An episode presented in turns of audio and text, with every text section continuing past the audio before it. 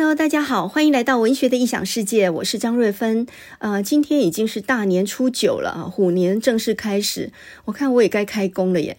呃，最近呢，大家除了抢蛋之外呢，开始工作，那我也不例外啊。看起下学期的行事历，就先找二二八，为什么呢？搞清楚有没有放假，结果一看，诶，果然放假啊，而且呢，六日一连着，刚好又连三天假哈，人仿佛好像是为了放假活着的啊。那讲到二二八呢，到时候又有一堆热闹。有时候呢，我常常想说，有没有人可以用那种我老天公告那种方式，台语讲二二八的故事啊？那讲到我一个字都不用看，我就完全都秒懂了哈。如果能这样的话，那才叫好呀。讲到二二八，有两个人会举手，这两个人呢，都是客家人。哎，我我刚过来台语，真正真的是找死啊！哈，哎，有两个。客家人会举手哈，啊，一个呢是一百二十岁左右哈，伊叫做吴浊流，啊，一个呢差不多一百零五岁，伊叫做钟理和，这两个人算讲目击证人，所以因相争举手讲，我要来讲二礼拜的故事，因为因呢亲身有看到，啊，尾啊呢钟理和煞抢输去。一方面呢，是因为生病哦，所以身体不好啊，抢袂赢人啊。另外一方面呢，钟离和兼吴浊流十五岁，哈，所以算晚辈啊。当然是有那抢袂赢伊啊。个另外就是钟离和，你看伊安尼很秀气哈啊啊。吴浊流安尼吼，白白很粗哈啊，人安尼很粗犷安尼，所以呢，那小怕嘛怕袂赢哈。所以后来呢，那个吴浊流就抢到发言权。钟离和是安怎举手呢？因为一九四七年诶时阵，二二班，迄阵伊拄好伫台大病院咧住院伫楼顶，啊，看到一大堆人呢，拢好拢好请伤着啊，送入来病院啊，所以伊迄阵呢写文章来记即件代志吼。啊，另外吴浊流是安怎样，那是目击证人呢？因为迄阵伊是新生报的记者，啊，骑脚踏车伫台北市诶街头踅一轮，所以伊有看到当时的情况吼，非非常的震撼，所以。伊那变成讲时代的见证人，我感觉我那个讲落去呢，这个频道会倒点的哈。我看我还是卖假搞啊哈。呃，转回国语哈。那吴浊流这辈子呢，他有三部小说，其实是连着的，有人就称为吴浊流的三部曲哈。这三部小说都是用日文写的，依照时间的先后呢，就是在呃日军还没有战败前的亚细亚的孤儿，然后呢国民政府接收之后的是无花果，还有台湾连翘。然后你会发现呢，这三本书的书名刚好都是很漂亮的象征。亚细亚的孤儿象征台湾在整个世界上的处境哈。那呃，无花果跟台湾连翘，它是用两种台湾乡下的植物来象征台湾人的个性哈。无花之果，也就是说呢，那个果实都是在。呃，叶片覆盖之下的，它是很卑微的，然后是非常隐微的哈，一种精神力量。那台湾连翘呢，是一种作为围篱的花，然后它这种花呢是常常被修剪的，因为作为围篱嘛，所以它的枝桠常常被修剪得光秃秃，但是呢，它的生命力非常的强韧啊。其实这个意象呢，在亚细亚的孤儿里面就已经出现了啊，就出现这种台湾连翘这种花，它是这么形容的啊，他说。粗壮的树枝穿过篱笆的缝隙，舒畅地伸展在外面。那些向上、向外的树枝都被剪掉了，只有根部长出的部分呢，可以避免被剪去的厄运。这种客家村庄常常见到的紫色围篱花，呃，我们又叫做金露花啊。它开的时候，整片都是紫色的，非常漂亮。可是，在那些很繁盛的花朵之间，你会看到有小小的一个一个金黄色的果子。这果子看起来漂亮，但是不能吃哈，因为有毒。台湾连翘呢，其实它有两重的象征意义。第一重呢，就是它暗喻自己呢是漏网之鱼哈，因为他在乡下教书嘛，他非常闭塞哈，所以没有机会参加文化协会啊那一那一些活动。后来呢，他辞去教职，到大陆南京呢当了一年的记者，又回到台湾担任《新生报》的记者。就因为这一些社会观察，所以呢，使他忍辱负重的活下来，作为见证时代的历史。那另外一层含义呢，它讲的就是台湾人的精神哈，就好像台湾连翘那样，虽然卑微，虽然忍辱，虽然被剪得光秃秃，但是在根部所长出的，还是有非常强韧的生命力。吴浊流自己曾经。说呢，他因为务实懦弱，所以呢，才能够在日本统治的时代，以至于国民党统治的时代存活下来，没有遭难哈。但事实上呢，他有一种硬颈精神哈，就是很硬的脖子那个意思。钟兆正就形容说，那个叫做昂讲，那个客家人的精神里面就有一种硬颈的精神哈，非常的倔强。这一点我是相信的哈。呃，他的意志力坚强起来的时候呢，那是很吓人哈。就你就从他办台湾文艺啊，从一九六四年他没什么钱哦，然后他就自己自掏腰包办台湾文艺这样的一个薄薄的、很寒酸的刊物，到处拉稿子哈。一九六九年呢，他又自己办吴浊流文学奖哈，那神延续到现在哈，是台湾文学一个很重要的命脉。那听说吴浊流文学奖呢，是用他自己的退休金办办的，所以就可以知道那个惨淡经营的程度。在六零年代呢，有三本杂志非常的重要哦。这三本杂志呢，分别就是一九六零年创刊的《现代文学》，这个是白先勇他们办的哈，以台大外文系为主。那他们讲的是一种失根的文学，就是在西化底下呢，现代主义底下，呃，失去了根的现代人。那一九六六年的文学季刊，这个是陈映真他们办的，他们这个叫做寻根的文学，哈，它主要是批判前面那个现代文学的。那他们想衔接回去，中国文学才是我们的根啊。那另外一个就是一九六四年的台湾文艺哈，那这个呢就叫做生根的文学，因为它是把日据时代切断了的根找回来和战后衔接，因此呢，它等于是帮台湾作家找到发表的原地，有一个归属。虽然看起来还是很寒酸的，但是呢，却传承了文学的命脉哈。那这份很寒酸的台湾文艺呢，在吴浊流去世之后呢，呃，他就由钟肇政、李乔还有郑邦正他们这些人接下去继续办哈。那我们现在来看六零年代这三份文学杂志啊，现代文学白先勇办的现代文学，还有陈映真办的文学季刊，主要都是台北文坛。可是呢，吴浊流办的台湾文艺。比较明显就是土地上的文学，哈，就这块土地上的文学，所以叫做生根的文学。吴浊流他自己呢是旧式文人，哈，所以他写汉诗，他也通日文。他对于现代诗那种西化的技巧很不以为然，呃，常常写文章批评哦。不过呢，在举办文学奖的时候，他还是奖励各式各样的创作啊。那听说呢，呃，在家里面办一桌客家菜，然后都在他们家评审的哈。那么这一桌呢，跟林海音客厅那一桌很有的拼啊。林海音是在担任联合报副刊的一九五三年到一九六三年之间，都在家里面宴请作家哈，作为一种很重要的。文坛的文艺活动，那么吴浊流也是一样哈，在家里办一桌客家菜，然后呢，在他们家来评评审这种文学奖。所以呢，呃，办文学奖，然后办杂志哈，这个培植后代，呃，等于是文坛的园丁啊，在这一点上面呢，为本土文学生根，这个是吴浊流最值得令人敬佩的一点。那么另外呢，呃，我们可以看到他的作品啊，虽然呃他的社会性压过文学性，但是他的时代意义是非常重要的，他等于见证了史实。吴浊流的三部曲啊，《亚细亚的孤儿》、《无花果》，还有《台湾连翘》，后来当然都有中文的译本了哈。那么这三本呢，被称为三部曲，呃，事实上不是真正的大河三部曲。真正的大河小说三部曲，应该要从钟兆正的《台湾人三部曲》哈，或者是浊流三部曲，那乃至于李乔的《寒夜三部曲》，那个才算哈。那呃，吴浊流这个算是先行者哈，起了一个引引领的作用。那么总的来说呢，吴浊流值得尊敬的地方有三点。第一个就是办杂志、办文学奖，培植后代。那么第二个呢，就是虽然他的作品社会性压倒文学性，但是时代意义独具哈，他见证了一个史实。那么第三点呢，我觉得他的观念是非常正确的。他说文艺就是文艺，不可做其他的工具。那么在他办台湾文艺的时候呢，呃，就曾经有人建议他，就说呢，呃，如果要存活下去的话，不妨七分文艺，三分买卖哈。可是呢，吴浊流那个客家人又很 应景了哈，他那个人脖子又很硬了，然后又很固执了。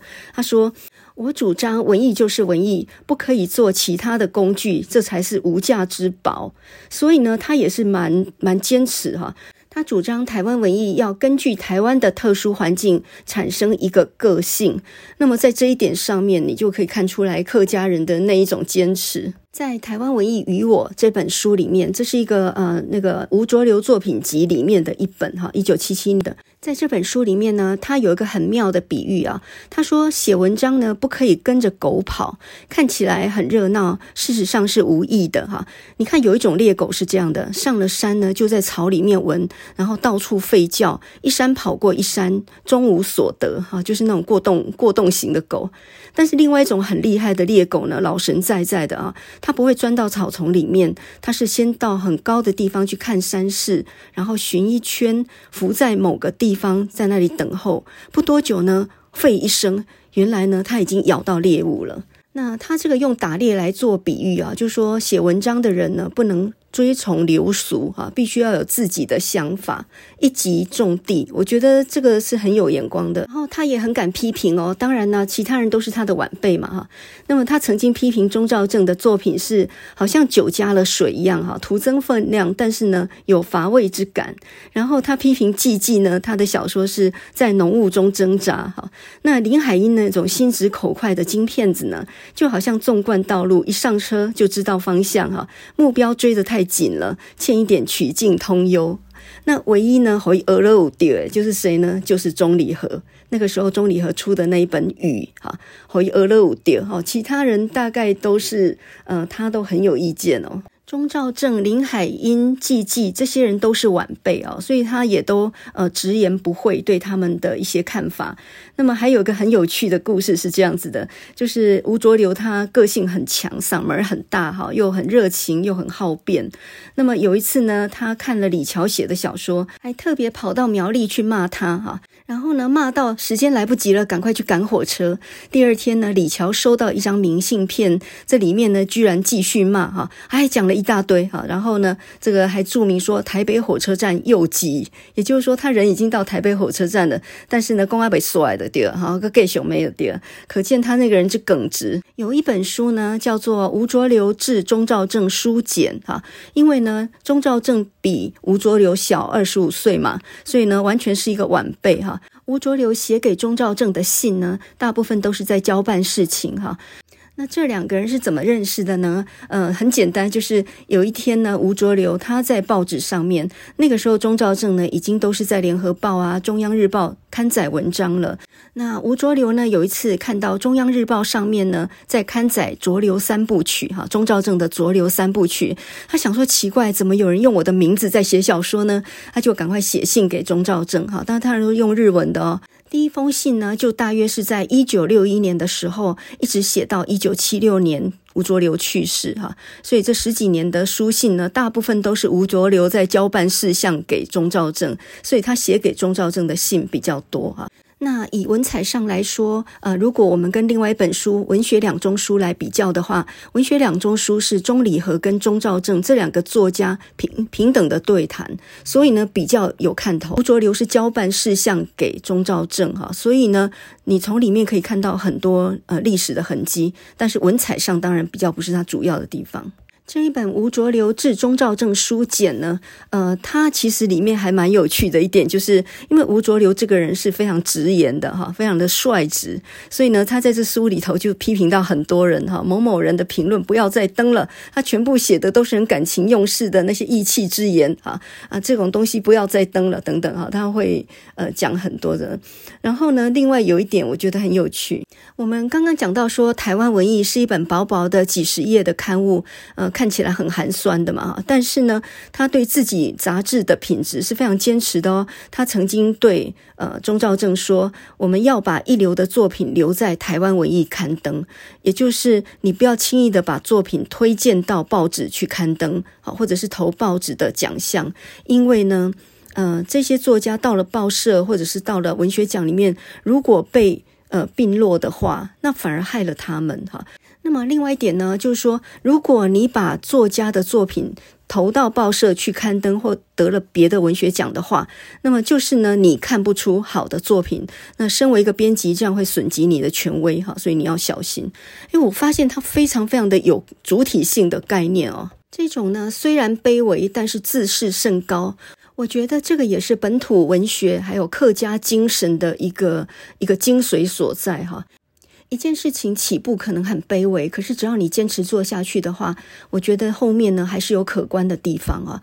所以呢，台湾文艺办了几十期都是惨淡经营的，可是这里面出了多少作家哈？那另外呢，一九六九年开始办的吴浊流文学奖，一直办到现在哈。那么现在呢，由新竹县文化局来接办了，他的奖金呢，当然没有像林荣三那么高哈，或者联合报大奖也是动辄一百万。呃，他的首奖散文或小说首奖只有十四万，那新诗的首奖只有八万哈。不过呢，这个我吴浊流文学奖呢一直办到现在，那他产出了多少好作家呢？像杨青处、李奎贤啊、陈千武，他的《烈女犯》就是在这边首次发表的。那另外呢，很有名的像向阳啦、飞马。还有宋泽来的《打牛南村》哈，那么呃，像东方白的《浪淘沙》啦，还有像林双布的《大学女生庄南安》这些很有名的作品啊，都是从这里发表出来的。那么包括像本土作家吴念真、吴锦发哈，或者钟铁民、李乔。那也鼓励出很多客家的作家，比如说像厉玉芳、张芳慈等等哈。那么这几年为吴浊流文学奖得奖的就多了哈，比如说像曼兰坡安呐、廖鸿基、赖香吟、陈淑瑶。那更近一点的呢哈，比如说像甘耀明哈、伊格言等等，这些全部都是吴浊流文学奖的得奖的名单。一件小事，只要坚持做下去，居然有这么惊人的成果哈。办杂志、办文学奖，哈，奖励新人不遗余力。那么，一个作家除了自己写出作品之外，他还要能够灌注心力在文坛的深耕上面，哈，鼓励后继的作家。我觉得这个是非常了不起的。在整个六零年代呢，台北文坛大概就是以林海音的《联合报》副刊为主哈。那么林海音呢，他拉拔了很多本省籍的作家哈。那我们上次讲过，包括像黄春明啦、七等生等等啊，这陈映真这些人。那呃，在中南部呢，吴浊流的台湾文艺可以算是呢网罗了很多本省籍的作家哈，发表了他们的第一篇作品。而吴浊流跟林海音其实还有点渊源呢，因为呢，吴浊流是新竹的新埔人，他本名叫做吴建田哈，健康的健，田地的田。那这个浊流呢，是后来自己改的笔名哈，正一千仞冈，浊足万里流吧，应该是这个典故吧哈。那呃，吴建田哈，就吴浊流小的时候叫吴建田，然后他念新埔公学校的时候，他一年级的老师。叫做林焕文，而林焕文呢，就是林海音的父亲，所以呢，林海音就是吴浊流小学老师的女儿。那他们两个都是客家人哈。一九七七年，张良泽呢编这个吴浊流作品集的时候，就找张林海音写序，林海音就用铁血男儿来形容吴浊流哈。那吴浊流也的确是一个非常耿直的人哈，他曾经说过，拍马屁的不是文学，他讲的就是当时候五六零年代文坛上都是一些反共怀乡或者歌功颂德的东西哈。这也是林海音在呃六零年代用《联合报》副刊来悄悄抗衡官方的文艺政策的一种巧妙的方法哈。女性有她柔软的地方，而呃男性呢有他的坚持哈。所以这两个客家人发挥出来的那种坚毅不屈的精神，就反映到了文学上面哈。所以吴浊流跟林海音呢是六零年代引领风潮的两个很重要的文学的推手。我们现在呢很难想象，在六零年代那个禁忌的时代啊，呃，要办一个杂志，然后叫做台湾文艺，这需要有多硬的脖子啊？呃，说一个简单的，就是当时候呢，吴浊流办台湾文艺的时候，他其实是很简陋的一个杂志哈，但是他雄心壮志哈，人小志气大，然后那个时候呢，他办这个杂志，马上就被台湾警备总部约谈。为什么你不叫中国文艺呢？结果呢，这个呃吴浊流脖子硬嘛，哈，客家人很应景啊，脖子很硬啊，他就说没有，这只是要鼓励年轻人，这一定要叫做台湾文艺。那国民党这些警备总部的这些军人啊，他们可能不晓得，在日治时代呢，有一份杂志，四零年代有一份杂志是西川满办的。当时候他的助理编辑呢，就是叶石涛。那个时候这一份杂志就叫做《文艺台湾》啊。所以呢，台湾文艺其实就是把文艺台湾倒过来，它有一点要遥遥接着以前的文学传统的意念。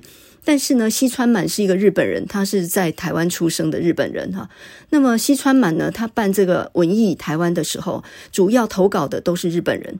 那这些文章写的都是日本人在台湾的一些所见所闻啊，并且呢，也写了他们对祖国日本的向往。所以呢，呃，其实文艺台湾的内容跟后来吴浊流办台湾文艺的内容是不太一样的。不过在名词意念上是有衔接以前的这种概念，但是呢，警备总部的人可能并不清楚哈，所以呢，就质疑他为什么不叫中国文艺。其实重点是他想要接上以前日治时代的传统。吴浊流这个人啊，干的都是杀头的事情哈，写的是冒死的文学啊。那就拿他的三本小说来说啊，《亚细亚的孤儿》、呃，《无花果》还有《台湾连翘》哈。我们刚刚一开头的时候讲的《亚细亚的孤儿》呢，他是在一九四三到一九四五年之间写的。那个时候日军已经快要战败了，然后呢，他在他等于是冒死写那个小说，因为写的时候对面就是警察官署，日本的警察官署啊哈。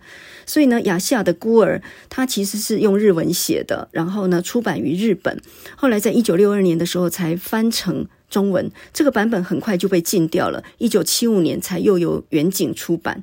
这个是亚细亚的孤儿。那再来呢，就是无花果哈，无花果呢是一九六七年的时候写的。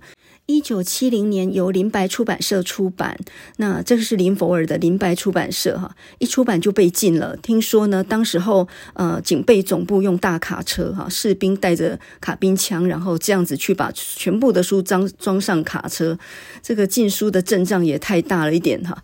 那到了一九八八年再重新出版哈，这是无花果。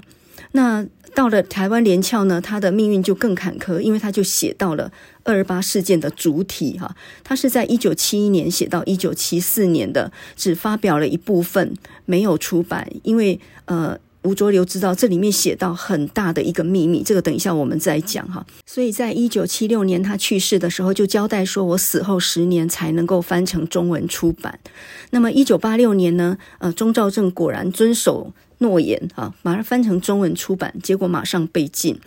那我们现在所能看到的比较普遍的版本是一九九五年的草根出版社。所以你就知道，如果没有你没有读过这三本小说，也很合理。因为呢，公司立图书馆都不会有，学校的图书馆也不会有。还有呢，就是市面上的流通并不多啊。那再来就是，它一直是被当作禁书来处理的，所以也不可能被编到教科书里面吧？什么样的公定的版本里头会有这样的文章呢？所以我看你就不要找了哈，你直接听我讲的，用说书的方式来讲这三本书好了，这样还比较快一点。吴浊流在日治时代以及在国民党政府的时代，为什么没有被抓去杀掉？我觉得这实在是一个非常离奇的事情哦。吴浊流呢，等于呃，终其一生都在写二二八事件，他也是二二八事件的见证人哈。也因为是见证人，他受到二二八事件影响非常大，所以才一直强调台台湾认同的重要性啊。那么话说，台湾历史上面呢，最大的两次大屠杀，呃，第一次呢就是在日本时期，第二次呢就是在国民党接收的时期哈。第一次是一九一五年的乔八年事件，那么当时候日本呃占据台湾的时候，当时候呢七百多个人被判死刑哈，引发了国际很大很大的舆论。但是呢，到了一九四七年的二二八事件当中，那算一场彻头彻尾的浩劫。也就是彻底把文学传统跟文化认同全部都抛弃了。从此以后，知识分子完全沉默，整个心灵全部都屈服在威权之下。那么，这种杀了多少人呢？据估计啊，大概是有呃几万个人，哈，是地毯式的杀。那我们前面说日治时代七百多个人处死，这已经是震动国际了。可是几万个人没有理由的杀，那是很恐怖的。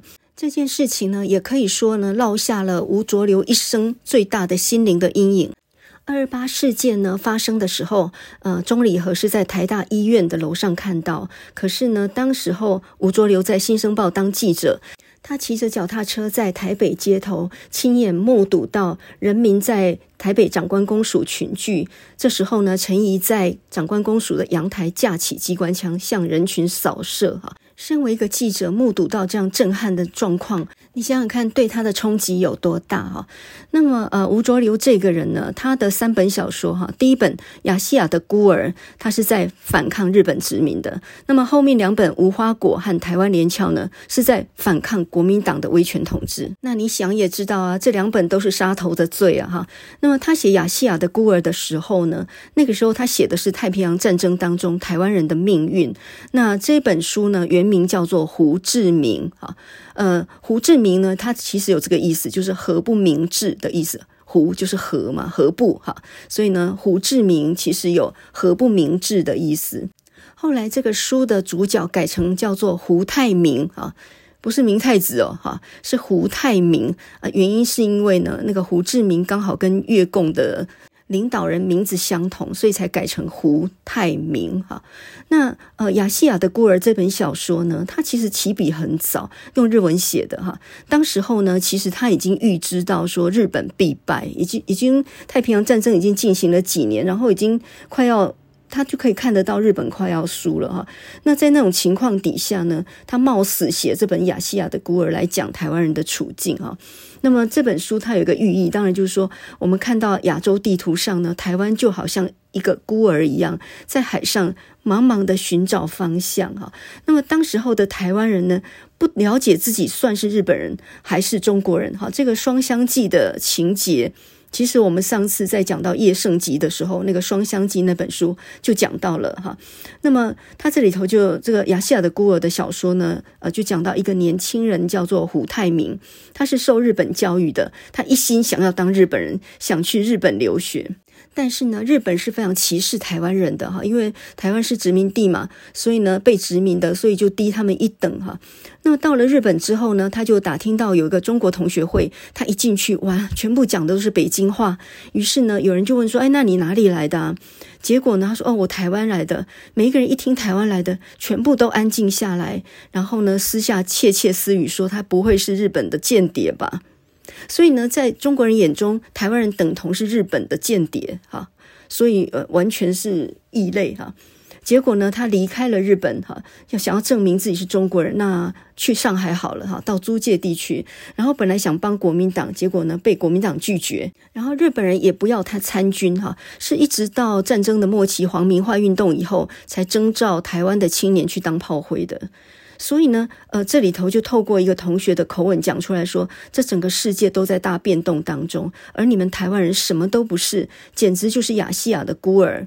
那这句话就是从这里出来的哈，也是一个非常好的、很准确的一个象征跟寓意啊。那么台湾人不是中国人啊，因为中国人不认为你是中国人啊，那他也不是日本人啊，这很明确的事实。所以我不是日本人，我也不是中国人，那么我到底是谁呢？哈，一艘一艘呢飘在茫茫大海中的孤舟啊。后来呢，胡太明到最后是发疯了哈，然后呢，有一说他好像渡海到了对岸去，然后后面就有一个开放性的结局，很多人就猜测说他是不是到了大陆去做什么地下工作等等哈。那么比如说像学者吕正慧，还有呢像陈映真他们的解释就是这样的哈，到中国的大后方去做情报运动了。这本小说呢是在一九四三到一九四五年写的哈，那个时候都战争都还没有打完呢。哈，他偷偷的写的时候呢，对面就是警察公署，日本警察公署。他每写几章呢，就藏在炭炭笼里面，然后积了一叠以后，就赶快疏散到乡间去。这个被查到的话，那也是死罪一条啊。一九六七年，吴浊流办了《台湾文艺》，就在上面呢开始写《无花果》，就登在这个《台湾文艺》这个季刊上面哈。然后呢，这个《无花果》呢，它。就写到国共内战的那四年，那么那四年的台湾是一团混乱哈。为什么这样说呢？一九四五年日本战败离开台湾，可是呢，一直到一九四九年国民党才撤退来台湾。所以在一九四五到一九四九年之间发生了什么事情？就是呢，随着外省人来台湾，于是呢，他们来接收台湾的时候呢，就有很多贪污舞弊的事情哈。那么呃。波斯坦科长》这本小说，他就讲到说，有个公务员是重庆来接收的，他叫做范汉志哈。那么他来代表中国来拯救台湾，可是他来了之后呢，掠夺台湾人的财物，还有女性哈。那么国民党怎么会有那么多贪官污吏啊？哈，当时候呢，二二八的时候，吴浊流在台北街头嘛，所以他记载下来很多这方面的事情。所以无花果写的就是呃，在那四年当中。台湾的乱象，那结尾的地方讲到说，于是，一九四七年就发生了二二八事件，以后再写下去，结果就连这样子也被禁，因为他等于写了二二八事件的前因嘛。然后再来就是《台湾连翘》这本小说哈，那么这本小说呢，就接着写下去，真正触及到二二八的核心啊。所以呢，嗯，第一本。亚细亚的孤儿，他是用一种虚构的方式，主角叫做胡泰明，当然这里面也有他自己的影子了哈。但是它毕竟是一个虚构的小说。可是无花果跟台湾连翘其实是一个姐妹作，加起来就是他自己的回忆录。应该说这两本就是他亲眼所见的二二八的前因，以及中间发生的事，还有后果。那这两本要进，应该是要一起进的嘛，因为它完全就是姐妹书连着的哈。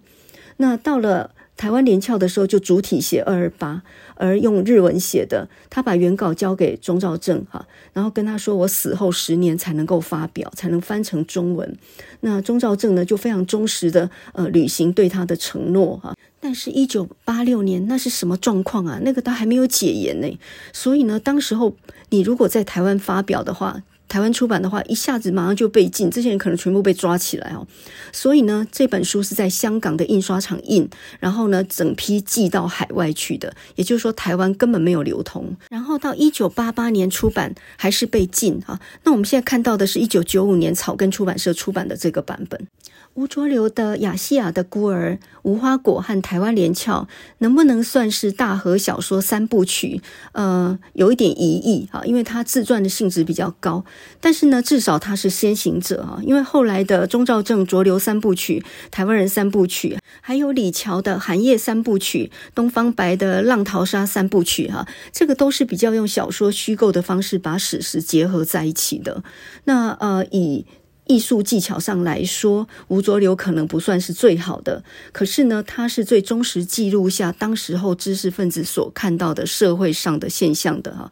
所以呢，我亚细亚的孤儿，他是讲台湾割让给日本，一直到日据的末期，这整整的五十年。那无花果跟台湾连翘呢，他讲的就是呃，国民党政府接收台湾之后，以及到二二八事件之后所发生的事情。后两者应该要被国民党禁掉的，然后呢，那个亚细亚的孤儿是应该被日本政府禁掉的哈。所以呢，他一生都是在抵触时事。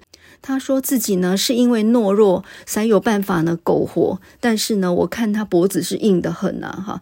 然后呃，他也讲到台湾文学里面的一个主题叫做孤儿意识哈。那有些学者就说，其实呢，这准确一点来讲，应该叫做弃儿的意识，也就是被弃的感觉哈。那不管是呃弃子或者是孤儿，都其实都是一样哈，就是台湾的定位何在？也就是在这个土地上的人，我们应该怎么样看待自己？学者陈方明呢就曾经说，呃，亚细亚的孤儿讲到台湾知识分子身体跟精神双重的流亡，这简直是一种奥德赛的漂流哈。呃，我们从胡泰明这个人来看好了，其实胡泰明的一生来对照。呃，吴浊流他的一生，其实很多时候写的都是他自己的经历哦。这个胡太明呢，他日治时代读的是汉学哈，那本来要进京赶考的，但是呢，这个梦就幻灭了哈，因为这时候连私塾都被关了哈。然后呢，他任教小学的时候，爱上的同事有一个日籍的女老师。然后呢，这个呃胡泰明呢向她表达好感的时候，这个女老师跟他说：“我们不是一样的人啊。”也就是说，殖民者有一种优越感。那这又大大挫伤了这个胡泰明。后来呢，胡泰明要成为一个堂堂正正的日本人，他到日本去留学，他就掩饰自己是台湾人这个事实，也就是说，不敢称自己是台湾人了哈，因为对台湾的认同已经幻灭。后来呢，他呃到了。中国之后呢，看到满街上海、南京全部都是私娼跟乞丐，也就是中国当时候社会上一种混乱，还有一种失序，真的把他给吓着哈。那么台湾在日治时代的统治之之下呢，开始有了新的文明进来，哈，现代文明进来，所以有时间观念，有卫生观念。可是当时候的中国是相对落后的。那呃，胡太明在呃上海呢抗日，然后又被捕，哈，因为以为他是日本派来的间谍。这种满口都是日文的台湾知识分子，那在中国呢是敌人呐，哈。后来他回到台湾，他的哥哥呢变成了日本人的御用绅士啊，就是走狗。他的弟弟死了，所以呢，胡太明最后发疯。那这个发疯其实讲的就是没有出路，也就是知识分子何去何从啊？两边都视你为敌人，那你什么都不是的时候，当你没有建立起自己的主体意识的时候，那有多么可怜哈！所以最后是发疯了的。那我们来印证吴浊流他这个人的真实历史哈，新竹新埔人。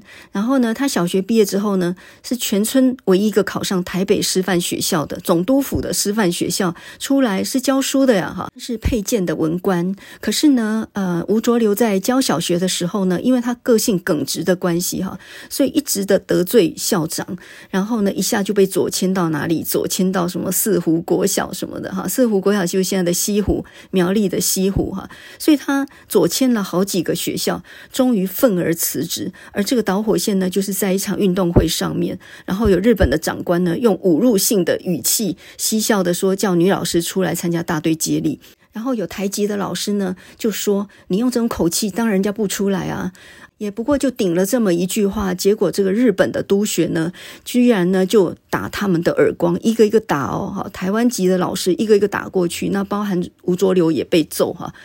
这个侮辱让他完全没有办法接受了，他要求上头的长官呢叫这个督学道歉，结果这是不可能的嘛。于是呢，他就愤而辞职哈，然后呢就到南京去，他担任呃这个记者哈，然后写了一本书叫做《南京杂感》。这本书呢就算是他对中国的一个观察，他就看到呢中国的社会上那么多的乞丐、娼妓、游民。所以吴浊流的呃，他的生平基本上跟他小说里面写的是非常非常吻合的，也就是说，这没有虚构的成分，他完全是自己亲身经历到的事情哈。就因为被殖民者欺负，所以非常的感受到没有主体性的悲哀。但是呢，当国民政府来接收台湾之后，他又感受到呃，外省人他们的。贪污腐败，还有整个社会风气啊，包括当时候的台湾社会，本来在日本统治底下，连霍乱、疟疾这些疾病已经都绝迹了。结果呢，在呃国民党来接收台湾之后呢，全部都大爆发哈，瘟疫大爆发，然后市面上很乱哈，物价腾贵。台湾人本来是很没有尊严的，被日本人统治着，一天到晚希望脱离异族的统治，迎来亲生的父母哈，能够好好善待。自己，结果没有想到来的是这样一个混乱的场面。那当时候呢，呃，还没有来得及回过神来。这时候二二八事件发生之后呢，也呃，国民党的军队呢，二十一师在基隆跟高雄两个地方登岸，然后用屠杀的方式来清乡。乃至于后来呢，五零年代白色恐怖呢，大量的逮捕本省籍的精英，并且呢，几乎把全部的知识分子全部杀光。那为什么他们能那么准确的把台湾的知识分子一次全部都肃清呢？那么根据我爸爸的讲法啊，他是一辈子从来没跟我谈过这段历史的人，他只留下了两句话的见证哈，因为他什么都不说嘛。然后现在也已经去世，已经七八年了，我很记得。当时候，他咬牙切齿说的两句话，他说：“台湾不是高人呢，弄西料啊。”那那我请他再解释一下，他就不说了哈。那我大学的时候参加国民党嘛，而且我还是党棍呢。然后当我的党政寄来的时候，我罕见的看到我老爸暴跳如雷，然后他只对我说：“你参加这些创啥？”那我心里想说奇怪了，我说爱国的知识青年，诶，我成绩好，所以呢教官才让我参加国民党的呀，我可是优秀的呢，哈，我觉得神经病吧你，哈，我那时候完全不明白他为什么那样暴跳如雷啊。后来看完《无花果》跟《台湾连翘》之后，我才知道呢，普遍台湾人对外省籍的这种省籍情结是从这场杀戮开始的。那已经不叫绝望而已哈，那已经是寒心了。盼来自己的亲生父母，居然是这样的结局。那么这种白色恐怖的整肃呢，呃，从五零年代一直延续到六零年代。哈，我爸爸是光复后念农学院的，就是现在的中兴大学。那个时候，整个大学校园也都笼罩在这样的一种肃杀的氛围里面。台湾的老一辈的人，他们完全不会跟我们讲这一段历史哈。我现在慢慢终于理解了为什么不能讲，讲出去了，小孩子有口无心，万一传出去那不得了啊。后来我才知道，他也曾经被抓去问过。大概因为他不是很重要的人，所以后来被放了出来。他讲过说，那个时候台南市的民生绿园那边死了好多人，他就这么轻描淡写说一句而已，什么也不肯再说了哈。我约略可以推测出来他的一种心理状况。后来我感受最深的就是每一次国庆日，他都是最早把国旗挂出去的，就是挂在门口上面哈。我后来终于明白了，台湾文学史上面写的，在台湾战后二二八之后最敢讲话的两个知识分子，剩两个哈，一个就是杨逵，另外一个就是吴浊流。我们来把他们的年纪理一理哈。杨逵是一九零六年出生的人，所以呢，一减足吴浊流那个减六回嘞哈。那呃，跟吴浊流年纪比较接近的是简吉。你知道简吉是谁吗？简吉就是那个大众电脑简明人他的父亲哈。简吉呢，他是一九零三年出生的，他也是台南人哈，跟杨逵一样，杨逵本名叫杨贵嘛。那呃，他们两个都是台南人。那简吉是台南师范毕业的，后来呢，在凤山国小教书，因为他是凤山人哈。剪辑会拉小提琴哈，所以应该也是蛮文青的。然后呢，他曾经在呃日治时代就参加凤山农民组合，在那里抗议蔗农事件啊哈，抗议对蔗农的不公等等。所以在日治时代就坐牢坐十年了。然后呢，在国民党政府的时代，一九五零年被抓，后来枪决在马场町。所以呢，他也是呃在五零年代白色恐怖整肃当中被杀掉的知识分子哈。为什么在呃白色恐怖的整肃当中，呃国民党政府能够那么准确的把台湾的知识精英一网打尽？这就牵涉到有一个天大的秘密哈，呃，这个就在台湾联翘里面。照理说呢，外省人是不可能知道。本省人当中的精英是很明确的，是哪些人的？没错，就是有人告密。所以在《台湾联侨》这本书的一百九十三页啊，呃，你可以自己去看，那里头就有那些告密的人的名单，然后他们就叫半山。我们说外省人就是等刷来，所以叫阿刷嘛。那这个这种台湾籍的人，然后跑到呃大陆上去投靠重庆政府，后来回来的人。这些人就叫半半刷哈，半山，这里头有很多人非常有名，他们的后人现在都还很活跃。如果你找不到《台湾连翘》这个书的话，没关系，我们下一集再来讲。多年之后呢，想到吴浊流这个老先生，我不得不敬佩起客家人哈。为什么这么多脖子很硬的人都是客家人呢？哈，比如说像钟兆正。他也是客家人，他是桃园龙潭的啊。你去桃园龙潭，不要光只是买花生糖，好不好？那个那是钟兆政的故乡哈。那另外还有哪些客家人呢？比如说钟礼和就是美浓的客家人，对不对？吴浊流刚刚我们讲到是新竹的客家人，还有一个啊李乔比较年轻的，他是一九三四年出生的，他是苗栗的哈，新竹师范毕业的，他也是客家人。还有一个。就是吕赫若，吕赫若他原来是桃园龙潭的客家人，后来搬到台中潭子的，他也是客家人哈。那吴浊流老先生呢，说他因为自己生性懦弱，所以呢才能够平安的苟活。我看他的强悍呢，也远超过一般人了哈。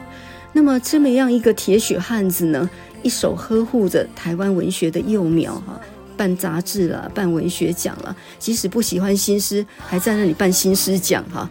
我觉得这真的是一个令人敬佩的人哈，一辈子做这些事，对自己一点利益都没有，做的还是杀头的生意哈。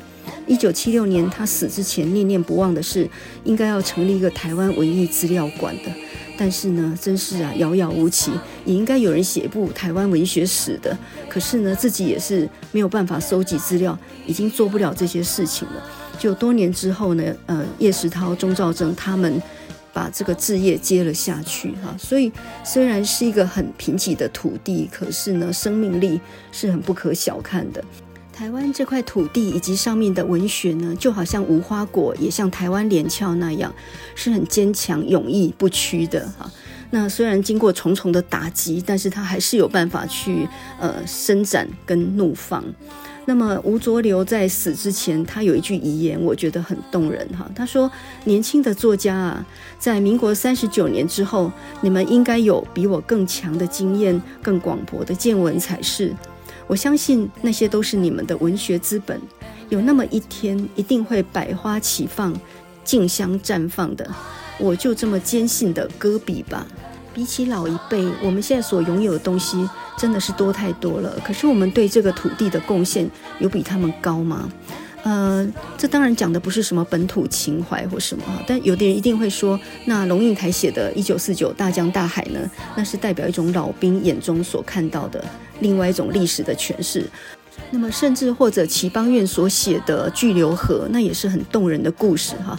那么，台湾是一个多种族融汇的地方嘛哈，应该有多元的诠释。所以我非常同意东海文学院院长洪明水院长说的哈，这一段历史其实应该要有不同的人来解读，然后形成一个多角度的观察。我觉得这个才是我们去理解一件事情最好的方法。公归半波，那台湾连翘几集都无讲到哈。不要紧，咱下回再来讲台湾连翘这本书，伊是咧讲什么哈？啊，咱今嘛来节目节节目诶最后，咱来听一首好听的歌曲。啊，这这首歌曲呢，是一九八零年的时阵，有一个瑞典的阿爸合唱团，因有一首歌叫做《Andante Andante》。那 Andante 呢是一个意大利文，它本来呢是一个音乐的术语，就讲的就是一个行板的意思，也就是不快不慢的速度哈。那有人就翻译成叫做慢板练习曲。非常的好听，跟他们七零年代的 Dancing Queen 哈那些系列的舞曲完全是不一样的感受啊！这首歌呢，不晓得为什么我就很感觉到，呃，很像是吴浊流老先生对我们这些晚辈所说的话。让我一起放轻松一点吧，就像夏日夜晚的微风一样，不要急哈，Take your time, make it slow 哈，触摸我的灵魂哈。跟着我慢慢的走，我是你的歌曲，也是你的音乐，一次一次的弹奏我，让我变得更坚强，让我发出声音。Andante, Andante, please don't let me down。这首歌呢，把两位主唱那种和谐、明亮、饱满的声音，呃，诠释得非常非常的动听哈。我很想点这首歌给吴浊流老先生，阿爸合唱团 Andante Andante，一九八零年很好听的一首歌曲。